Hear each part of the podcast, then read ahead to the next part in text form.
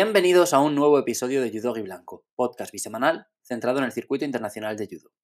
Episodio número 99. Recuerda que estreno uno nuevo cada lunes y cada jueves, normalmente a las 8 de la mañana, hora peninsular española, y que puedes escucharme en iBox, Spotify, Apple Podcast y Google Podcast.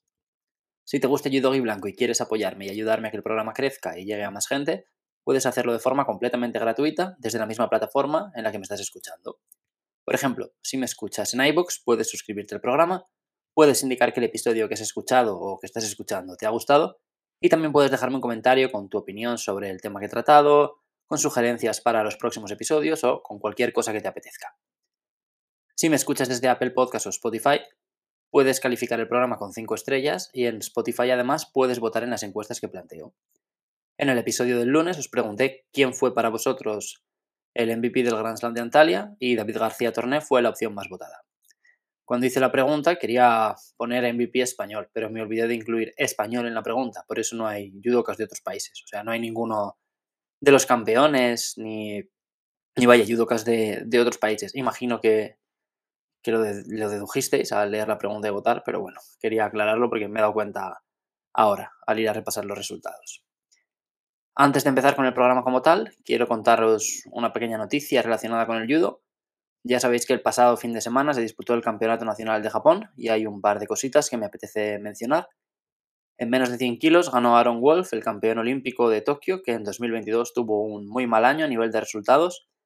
Él declaró que se sentía muy aliviado por haber ganado, porque pues, la gente le critica mucho, porque salen muchos programas televisivos, y además él temía que una derrota le costase su lugar en el equipo nacional confesó su intención de pelear por ser el representante japonés en los Juegos de París e intentar conseguir su segundo oro olímpico, pero no es el único que tiene esta intención porque hay otro japonés que estuvo en los Juegos de Tokio también, que como Wolf va a intentar pelear por esa plaza. Y es Soichiro Mukai, a quien llevamos muchos años viendo competir en menos de 90 kilos, que perdió en primera ronda en el Campeonato Nacional de Japón este año y cuando finalizó el torneo declaró que va a cambiar de peso y que su objetivo es estar en París y bueno, sabemos que va a subir a menos de 100 kilos porque ha anunciado que en agosto disputará el All Japan Businessman en esta categoría. Hemos vivido un inicio de año con mucha actividad competitiva, pero ahora llegan unas semanas más tranquilas hasta el Campeonato del Mundo, que empieza el 7 de mayo, es decir, dentro de un mes y un día. En la web de la Federación Internacional de Judo ya aparecen las listas de varios países y para quien le apetezca, en Instagram yo estoy haciendo lo que hice, bueno, lo mismo que hice para el Mundial del año pasado, que son encuestas sobre el número de medallas que creéis que ganará cada país. Subo una captura de pantalla con la lista de seleccionados y os pregunto cuántas medallas sacarán. ¿Cero? ¿Entre 1 y 3? ¿Entre 4 y 6? ¿O más de 6? Recordad que esas listas no son definitivas, de hecho la lista de Bélgica ya está disponible y cuando la publicaron por primera vez no aparecían ni Nikiforov ni Kase. Me hizo gracia verlo porque el año pasado se armó bastante revuelo en los comentarios de iBooks con la ausencia de Kase que al final acabó participando y bueno, este año se ha repetido la misma historia. Ahora Case ya está entre la lista de seleccionados, pero cuando eh, se subió la, la, convocatoria inicial de Bélgica, pues no aparecía Case. Hay otras listas interesantes como pues eh, la de Kosovo, tenemos la de Croacia, tenemos la de Cuba, Alemania y sobre todo la de Georgia, que me parece la más interesante hasta la fecha porque hemos aclarado un poquito ya cuáles son los, los que se han quedado fuera y básicamente se ha quedado fuera Chick Viviani en menos de 60 kilos, se ha quedado fuera Gimnias Billy otra vez en menos de 90 y doblan 90 con, con Bekauri, Bekauri y doblan menos de 100 con eh, y Sulamanitze. También se queda fuera en más de 100 Zalis Billy, que, bueno, ve como Tusis Billy va, va en ese más de 100 kilos. Para este episodio he pensado que podría ser interesante hacer un poquito de repaso de este inicio de año y ver cómo está la situación en cada categoría. Cuando nos acerquemos un poquito más a ese 7 de mayo, iré publicando las previas, pero ahora me apetece hacer un par de episodios hablando de los judokas más en forma de cada categoría, los que han arrancado el año con más fuerza o con mejores resultados. Es un ejercicio curioso porque mientras lo hacía me he dado cuenta de que algunos nombres pues tenía muy claro que iban a estar ahí, pero han aparecido otros que me han sorprendido bastante o que directamente ni esperaba. Y también me apetece hacerlo porque el Campeonato del Mundo es el evento más importante del año y me interesa saber quiénes llegan en mejor momento. Voy a centrarme principalmente en lo que ha sucedido en las seis grandes competiciones internacionales disputadas hasta la fecha, que son el Grand Prix de Portugal y los Grand Slam de París, Tel Aviv, Tashkent, Tiflis y Antalya. Hoy hablaré de las 7 categorías femeninas y la semana que viene abordaré las masculinas y como siempre empiezo por los pesos ligeros. Menos de 48 kilos y aquí la gran triunfadora está muy clara. Es Blandine Pont, que ha disputado los Grand Slam de París, Tel Aviv y Antalya y ha ganado los tres. Además cuenta con el mérito extra de que ni en Tel Aviv ni en París partió como cabeza de serie, por lo que estaba expuesta a cruzarse con cualquier coco en cualquier momento. Es curioso porque en estas dos competiciones la primera cabeza de serie a la que se enfrentó fue la misma, Vargas, que siendo una buena judoka no es de las más duras de la categoría. Y luego en cuartos de final de ambas competiciones se cruzó con la turca Beder, que previamente había eliminado a la otra cabeza de serie del cuadrante, Rishoni en París y Scuto en Tel Aviv, allanando el camino de Pont. Aún así, la francesa ha derrotado a rivales consolidadas de la categoría como Nikolic, Rishoni o La Puerta. Gracias a estos tres resultados, ha escalado muchísimo en el ranking mundial y actualmente es la número 3 del mundo, por lo que partirá como cabeza de serie en el Campeonato del Mundo, si es que finalmente es seleccionada, que yo creo que sí. Ponte está un par de escalones por encima del resto en cuanto a resultados, pero hay más judokas a las que hemos visto subir al podio. Por ejemplo, la kazaja Buzakinova ha ganado un oro y dos bronces en sus tres participaciones. Nikolic y Stoyadinov suman un oro y una plata cada una. Risoni acumula una plata y un bronce. Y Mireia La Puerta ha ganado tres bronces que podrían haber sido más si no se hubiera perdido el Gran Slam de Antalya por lesión. Hay otra cosa que, quiero mencionar respecto a esta categoría, que es que hemos visto muy poquito o nada a varias de las mejores competidoras. Bukli, por ejemplo, que es la número uno del mundo, solo ha estado en el Grand Slam de París, donde perdió en su primer combate. Julia Figueroa todavía no ha podido competir por culpa de su lesión y tampoco lo han hecho las tres japonesas, que son Koga, Tonaki y Tsunoda, que sin duda pues también entrarían de sobra en un top 10 de mejores judokas de la categoría. Con esto quiero decir que tres de estas cinco, eh, Bukli, Koga y Tsunoda, estarán en el Campeonato del Mundo y lo más normal sería que obtuvieran un buen resultado, pese a todo lo bien que lo han hecho las demás y lo muy en forma que puedan llegar. Menos de 52 kilos, aquí apenas ha habido ausencias, la única judoka del top 10 mundial que no ha participado ha sido Uta Abe y todas las demás lo han hecho mm, y prácticamente todas con buenos resultados. Ana Pérez, ganadora de una plata y un bronce, que la sitúan en el top 10 mundial, y Reka Pup, con una plata y dos bronces, llegarán en buena dinámica, y un pasito por delante tenemos a las ganadoras de los oros. Menos que el Tillorova, todas han ganado por lo menos otra medalla más. Ballhaus es una de las grandes sorpresas de este inicio de año, con un oro y un bronce. Para ganar el oro, además, se cargó a la doble campeona del mundo Aisisime contra todo pronóstico, y desde luego llega al campeonato del mundo con opciones de dar más de un susto. Tenemos el precedente de otra alemana que el año pasado sorprendió en la categoría inferior, menos de 48 kilos y ganó una plata cargándose a Costa, a Milani y a Julia. Hablamos de Metz. Otra judoka que ha ganado un oro y un bronce es Bouchard. No hace falta hablar mucho de ella, aunque no hubiera competido sería una de las candidatas a medalla en Qatar. Pero lo ha hecho y ha estado muy bien, como casi siempre. La única judoka capaz de derrotarla este año ha sido Krasniki, ganadora de un oro y una plata, y que también ha empezado el año con muy buen pie. Aunque la gran triunfadora aquí es la británica Chelsea Giles, que ha conseguido dos oros y una plata, y que en una categoría repleta de monstruos se mantiene como la número uno del mundo. Hay gente que dice que no es muy completa o que su repertorio es limitado, pero yo pienso que hay un par de cosas que hace muy bien y que por eso recurre tanto a ellas, porque falla muy poquito. En pie pues tiene ese Uchimata súper peligroso porque tiene las piernas muy largas y en suelo sabe sacarle mucho rendimiento a Sankaku. Ella es la vigente subcampeona del mundo, ha empezado 2023 con las mismas sensaciones que 2022 y creo que la vamos a seguir viendo en muchos podios. Menos de 57 kilos, aquí las medallas se han repartido bastante más. Hay cuatro ganadoras de medalla de oro que o no han participado más o no han subido al podio, así que no, no voy a considerar que lleguen en, en, un especial buen estado de forma, ¿no? Serían Mimi Hu, Perisic, Priscila, Neto y Temaoki. Y voy a quedarme con aquellas que han sido un poquito más regulares o constantes. Por ejemplo, Krista Deguchi, la canadiense, que acabó 2022 con un gran resultado, un oro en el Masters, ha estado en dos Grand Slams este año y ha ganado dos medallas de plata. Es un buen inicio de año, pero yo creo que algo dentro de ella no estará del todo bien porque en una de esas finales perdió por primera vez en circuito internacional contra su compatriota Kate, tras haberla vencido en sus seis enfrentamientos anteriores. Aún así, es un gran inicio de año el de Deguchi seguro que llega con un nombre especial al Campeonato del Mundo. Lo ganó en 2019, pero sus dos últimas experiencias han sido bastante malas. El año pasado perdió en octavos de final contra el Cagbatogo en un duelo larguísimo y muy intenso. Y el año anterior fue quinta, pero Klimkey fue primera. Y a raíz de esos dos resultados, pues fue Klimkey la seleccionada para representar a Canadá en los Juegos Olímpicos.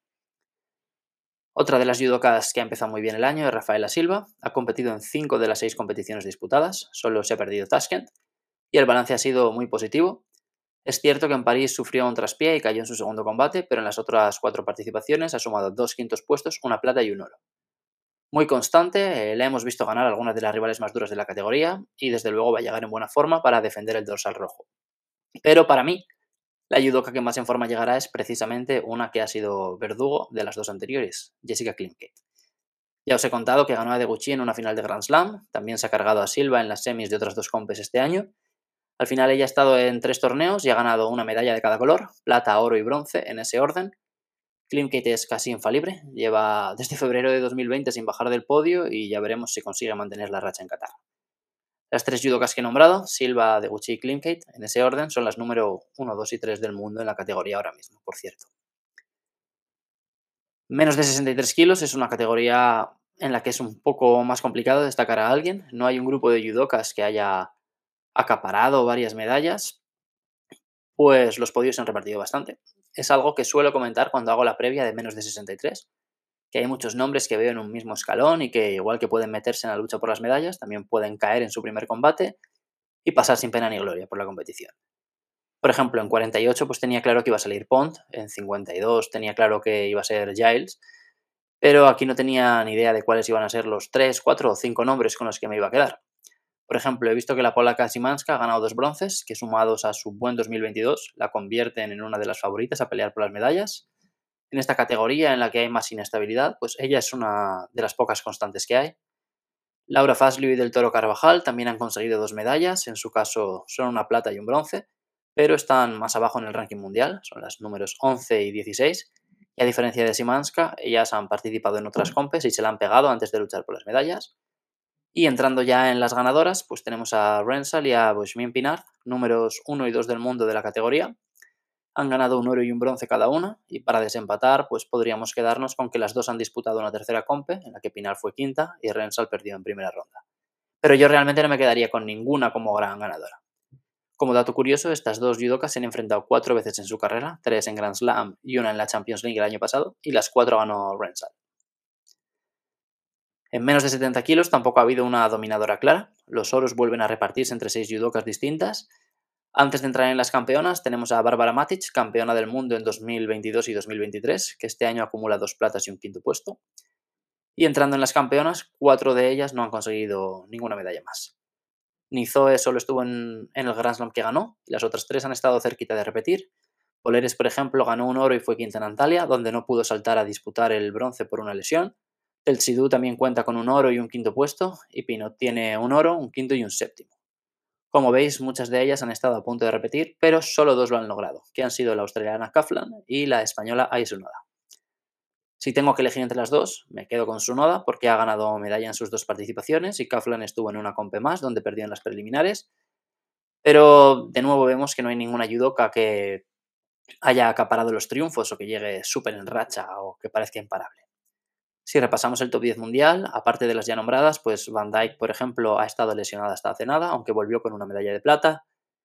Eh, Lara Fetko, la subcampeona del mundo, pues no ha estado fina en, cuanto a resultados. Gagie ha sacado una plata y una derrota en preliminares.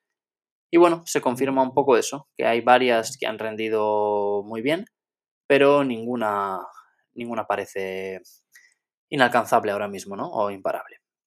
No sé si hay una candidata al oro basada basándonos en el rendimiento de este año, porque si analizamos otras cosas, pues yo diría que sí que la hay, ¿no? O sea, Matic, por ejemplo, lleva dos campeonatos del mundo seguidos ganando, o sea, solo por eso ya es difícil decir que no parte como favorita a ganar otra vez. Pero si consideramos solo los resultados cosechados a lo largo de este año, creo que no hay ninguna favorita clara. En menos de 78 kilos sí que creo que hay dos o tres nombres que podemos destacar. El primero es el de Alice Belandi, que ha ganado un oro y una plata y que llega al que será su cuarto campeonato del mundo senior en una de las mejores dinámicas del circuito en general, contando hombres y mujeres. Creo que solo Tato Grigalasvili ha sacado mejores resultados durante los últimos meses, sobre todo si dejamos fuera de la ecuación a algunos japoneses campeones del mundo que han competido menos. Puede que me deje algún nombre que, que se me escape ahora mismo, pero lo cierto es que Belandi lleva unos meses imparable y así lo ha demostrado en este inicio de 2023. Otra de las judocas más en forma de la categoría es Sampaio. El año pasado estuvo en siete compes y sacó un bronce y un quinto puesto. Y este año, en cambio, la portuguesa ya ha logrado un oro, tres bronces y un quinto puesto. O sea, no le ha dado para meterse en el top 10, pero se queda rozándolo con la yema de los dedos. Eh, ocupa el puesto número 11 ahora. Es una judoka que hace unos meses no entraba en las quinielas de casi nadie, pero le hemos visto ganar a Wagner tres veces este año, a Izumi, a Lanir, a Pakut Klozko. Ha estado muy bien, la verdad.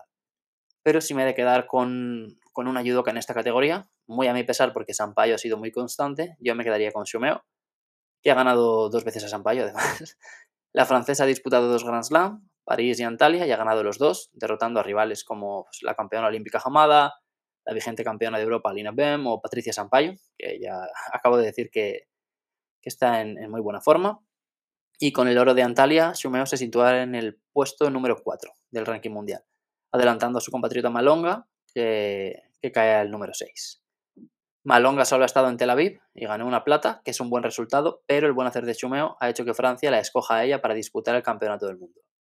En principio todavía queda esa última plaza en el aire, pero lo normal sería que la escogida fuera Pont, así que ya veremos qué sucede, porque los juegos están a la vuelta de la esquina. Malonga es la vigente subcampeona olímpica, es cierto que Chumeo fue medallista en los dos juegos anteriores, pero yo creo que muchos pensábamos que Malonga partía como la gran favorita para ser la seleccionada por Francia. Puede que aún lo sea porque pues, queda un año y pico y, la situación puede, puede revertirse, pero ahora mismo parece que Shumeo ha, adquirido cierta ventaja. Y cerramos el programa con más de 78 kilos, donde hay varios nombres que también me ha sorprendido ver. Romándico ha ganado dos bronces, eh, Ozturk ha ganado dos bronces y un quinto puesto, las chinas Chu y Tsu han ganado una plata y un bronce cada una, eh, de ella sí que sabía que iban a estar aquí. Eh, me acordaba también de los tres bronces de Stevenson porque he hablado bastante de ella a raíz de su cambio de categoría, el salto desde menos de 78 a más de 78, que ha caído de pie, ya lo sabéis. Bueno, como os digo, son tres bronces y sobre todo muy buenas sensaciones. Pero, por ejemplo, Zavic, la Serbia, tiene dos bronces y una plata y me ha sorprendido. O sea, por lo que fuera, se me había quedado un poquito por debajo del radar, pero es cierto que lleva un 2023 muy bueno. Es un caso curioso porque Zavic tiene 28 años, ella ganó una medalla en Grand Prix en 2019 y no tenía ningún otro gran logro internacional en su palmarés. Y desde julio del año pasado ha ganado dos medallas en Grand Prix y tres en Grand Slam. Ha sido una explosión tardía, pero la cuestión es que durante los últimos ocho meses ha ganado más que a lo largo de los siete años anteriores. En principio no le dará para ser cabeza de serie en el Campeonato del Mundo, a no ser que de repente se caigan de la lista muchas de, las judocas que hay por delante, pero sí que puede sorprender a más de una.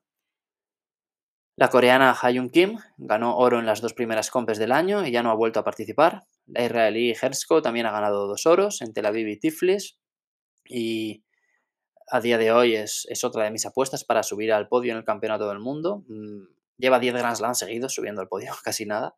Pero para mí la gran triunfadora es Sayed, de Turquía, tiene menos méritos objetivos que Kimi Hersko, es verdad, porque ha ganado un oro, una plata y un quinto puesto, pero yo voy a quedarme con ella por otro motivo, que considero igual de importante, y es que antes he nombrado de pasada, solo un poco por encima, a la número uno del mundo, Romántico, que como sabéis el año pasado ganó el Europeo, el Masters y el Campeonato del Mundo. Dico ha competido en dos Grand Slams este año y ha ganado un bronce en cada uno, como también he mencionado antes, pero ¿sabéis quién ha sido la única judoka capaz de derrotarla en las dos competiciones? En efecto, ha sido Sayid. En cuartos de final del Grand Slam de París, en casa de Dico, y en cuartos de final del Grand Slam de Antalya, en casa de Sayid. Ojalá se cruzaran otra vez en Qatar, en terreno neutral, porque parece que este año es su bestia negra. No lo había sido históricamente, hay que tener en cuenta esto también, porque antes de estas dos fechas se habían cruzado cinco veces y las cinco había ganado Dico. Ahora mismo se han cruzado dos veces en Grand Slam, con victorias para Sajid, dos veces en Campeonato de Europa, con victoria para Dico, y dos veces en Masters, con victoria para Dico, y uno en Juegos Olímpicos, con victoria de nuevo para la francesa. Eh, vemos que nunca se han cruzado en Campeonato del Mundo. Es la única competición grande en la que, en la que todavía no se han enfrentado. Por el mérito que supone derrotar a, a Dico dos veces consecutivas, yo diría que la gran triunfadora de este inicio de 2023 es Sajid, y veo que esta categoría vuelve a estar bastante abierta, porque estas dos derrotas inesperadas de Dico me bajan un peldaño la expectación con ella. Tampoco veo a otra judoka derribando la puerta o capaz de hacerle sombra. Eh, como curiosidad, además, en el Grand Slam de París, pese a que Sajid derrotó a Dico, la francesa subió al podio y la turca no, porque Dico ganó su repesca y luego ganó su combate por el bronce, mientras que Sajid perdió en semis con Kim. Y perdió la repesca contra otra francesa, Tolofua. ¿Qué os parece? Eh, ¿Volverán a cruzarse? ¿Creéis que Dico se llevaría la revancha de este 2023 o que Sayid volvería a ganar y se acercaría un poquito más en el récord personal? Yo con esta pregunta voy a terminar el programa de hoy. Muchas gracias por haberme escuchado, espero que os haya gustado. Ha quedado un programa un poco más cortito, pero es que eh, los últimos se me habían alargado un poquito más de lo que, de lo que me gusta. Eh, me gusta dejarlo siempre entre 25 y 30, pero bueno, cuando hay tantas competiciones tan seguidas, pues a veces no puedo partir los resúmenes y las previas en dos y tengo que hacerlas todas del tirón, entonces es muy difícil condensarlo todo en menos de 30 minutos. Pero bueno, eh, hoy compenso y os dejo un programa algo más, más cortito. Podéis dejarme algún comentario si queréis que me he olvidado de alguien o si queréis destacar el buen hacer de alguna de las judokas que he nombrado. La semana que viene os traeré eh, la versión masculina de este programa y podemos ir comentando también las, listas que vayan saliendo. Podemos ir hablando, pues no sé si me enviáis un mensaje por, por Instagram, siempre contesto lo antes posible y sobre todo en los comentarios de iBox, pues están abiertos para todo el mundo y, para el debate, con varios asiduos ya por allí que comentan en cada programa. Por cierto, creo que también se pueden dejar comentarios en, Spotify, aunque esos tengo que aprobarlos yo antes de que salgan. Eh, voy a dejarlo ya aquí. Os deseo un feliz fin de semana. Espero que estéis pasando unas felices fiestas si es que tenéis vacaciones y me despido ya. Chao.